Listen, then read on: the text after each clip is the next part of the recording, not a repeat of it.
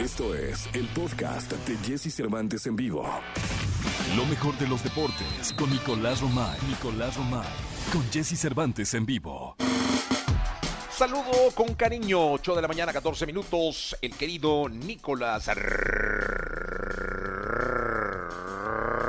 Romay Pinal, el niño maravilla, mi querido niño, buenos días. Jesús, buenos días. Podemos decir que tenemos al primer finalista ya, así podemos ser así de contundentes.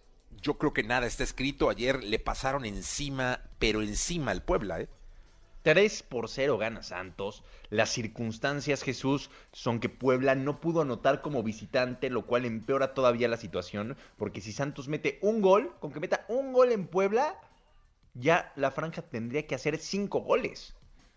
Ahorita cuántos tendría que hacer cuatro, ¿no? Para ganar. 3. Si gana 3-0 Puebla, Ah, claro. pasa Puebla. Por, Pero el- si por la posición en la tabla, ¿no? Exactamente, por posición en la tabla. Pero si, si anota un gol Santos, que es muy probable, ayer vimos que Santos era una máquina de hacer goles, pues ya la Franca tendría que hacer cinco goles. Fue un partido, la verdad, muy entretenido, nada que ver con el Pachuca Cruz Azul, en donde a Puebla simple y sencillamente le falló la contundencia, ¿eh? O sea, le falló muchísimo la contundencia porque tuvo llegadas, porque generó, pero no fue capaz de anotar. Si hubiera metido un gol, si esto hubiera quedado 3 por 1, creo que la historia tendría otro rumbo. Pero 3 por 0, Jesús, a mí ya se me hace muy complicado.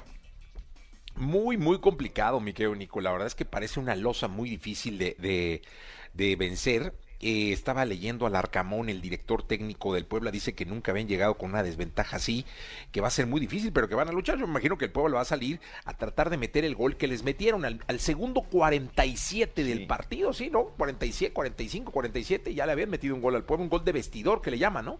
un gol de vestidor del cual nunca se pudo reponer Puebla. Después anota la franja, pero estaba en fuera de lugar y se anula, bien anulado el gol y eso anímicamente destruyó al, al Puebla. Pero bueno, mañana conoceremos al primer finalista de manera oficial, Pachuca contra Cruz Azul, que por cierto, ya Pachuca aceptó Jesús que sí entró más del 40%, que era obvio. Eh, va a aceptar todas las multas y sanciones que le pongan. Eh, de entrada, la, la sanción de, de la Secretaría de Salud de Hidalgo fue de 500 mil pesos. Y a esperar la de la Liga MX, que se habla de veto al estadio. Sí, que además eh, me parecía muy justo que el estadio eh, tuviera un castigo porque hubo una irresponsabilidad muy grande, ¿no? Incluso el, secretario de, el subsecretario de Salud, de Hugo López Gatel, comentó que, que ese tipo de espectáculos podían generar un rebrote.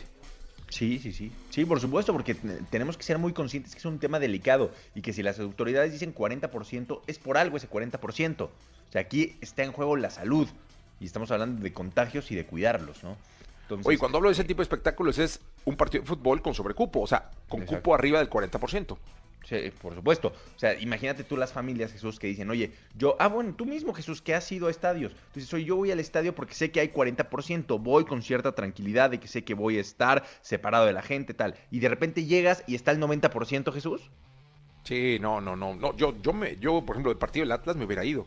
Claro. porque me parecía un riesgo grande, sobre todo al gritar gol o cualquier cosa que, que, que, se, que no gritaron, ¿no? Pero, pero que se quite la mascarilla o cualquier cosa, cualquier grito, cualquier eh, eh, alusión que se hace, el virus está ahí. ¿Qué te pareció el comunicado que mandaron muy temprano? Pues, a ver, pidiendo perdón, eh, aceptando, pero al final, Jesús, creo que el daño está hecho y Pachuca sí tendrá que reforzar muchísimo sus medidas, eh, esperar la sanción de la Liga MX, pero ser conscientes de que esto no es un juego y de que sí está en riesgo la salud de, la gente. Oye, Jesús, a ver, presentaron ayer a Miguel Herrera como técnico de Tigres. Ya sabíamos todos que Miguel Herrera iba a ser técnico de Tigres. Eh, lo que me llama mucho la atención es lo del Tuca Ferretti. Tiene contrato hasta el 30 de junio y sigue yendo a las oficinas. O sea, Sí, no, y hoy dijo que va a seguir tiene yendo. dos técnicos.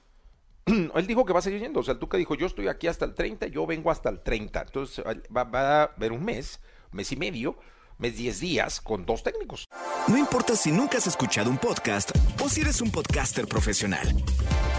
Únete a la comunidad Himalaya. Radio en vivo. Radio en vivo. Contenidos originales y experiencias diseñadas solo para ti. Solo para ti. Himalaya. Descarga gratis la app. Es de locos, ¿eh? Es de locos porque si bien Tigres ya no renovó al Tuca Ferretti, ya se hizo saber que Tuca no iba a ser renovado, pues no lo corrieron y tiene razón en eso el Tuca Ferretti. Pero Ricardo ya sabe que ya no tendría nada que hacer en la institución. Sin embargo, me da la sensación de que lo hace para incomodar, o sea, para hacerse notar y para decir, oye, me, me, no me renovaron cuando me habían prometido que me iban a renovar, yo he construido este club los últimos 10 años, aquí estoy presente y de alguna manera eclipsa lo que es la, la nueva era del piojo. Oye, te voy a decir una cosa, por cuestión contractual no le pueden eh, impedir entrar, ¿eh? porque entonces Nada, sería no, correrlo. no.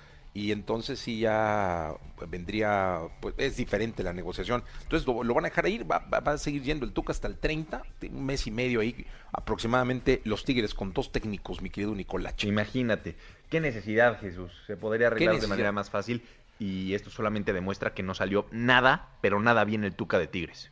Tota- Y que va a seguir dirigiendo, ¿eh? Sí, yo también creo que encontrará equipo pronto. Sí, yo también. 8 de la mañana, 19 minutos. Te escuchamos en la segunda, Nicolás Roma y Pinal, el Niño Maravilla.